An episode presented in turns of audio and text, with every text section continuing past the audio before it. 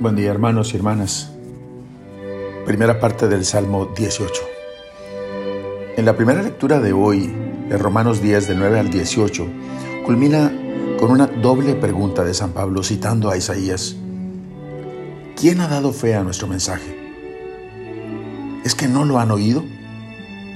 Y cita este Salmo 18 en el versículo 5. A toda la tierra alcanza su pregón y hasta los límites del orbe su lenguaje. En esta primera parte del Salmo 18 está extrañamente ausente el ser humano. Sin embargo, se dan muchos vocablos inherentes a la comunicación, a los mensajes, a todo lo que es prerrogativa típicamente humana. Los cielos cuentan, el firmamento proclama, el día y la noche pasan el mensaje sin discursos, sin palabras, sin que resuene su voz, pero a toda la tierra alcanza su pregón y hasta los límites del orbe su lenguaje. ¿Qué significa esto para nosotros? Responde el teólogo Calvard, Dios ha dado tal lenguaje a su creación que al hablar de sí misma no puede dejar de hablar de Él, de Dios. Y es que toda la creación es palabra, es voz de alabanza y de gloria para el que la ha creado. Nuestras palabras y sonidos muchas veces son vacíos, no remiten a otro. Mientras que toda criatura grita sin palabras la alabanza de aquel que la ha pensado y la comunica a otro que a su vez la vuelve a gritar.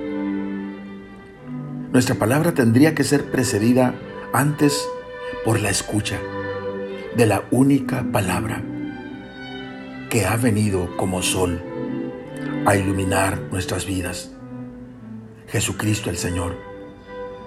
Y entonces será a su vez anuncio libre y agradecido de las grandes obras que Dios ha realizado en nosotros. Santa Isabel de la Trinidad decía, He aquí una verdad enormemente consoladora. Incluso mis impotencias, mis oscuridades, mis mismas culpas proclaman la gloria del Eterno.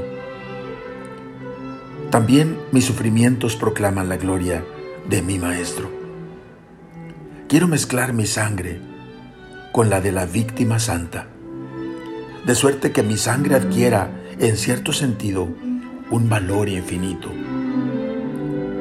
y pueda rendir al Padre una espléndida alabanza. Oremos.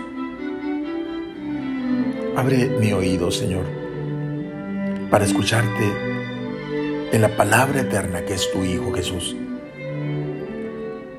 para que su palabra resuene en mi interior, en mi corazón, y al hablar pueda yo también ser esa palabra que encuentre eco y respuesta en toda la creación.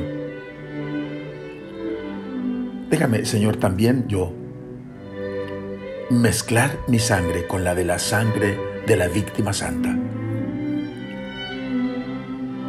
Y entonces poder rendirte, Señor, una verdadera y espléndida alabanza. Amén. La bendición de Dios Todopoderoso, Padre, Hijo y Espíritu Santo, descienda sobre ustedes. Amén.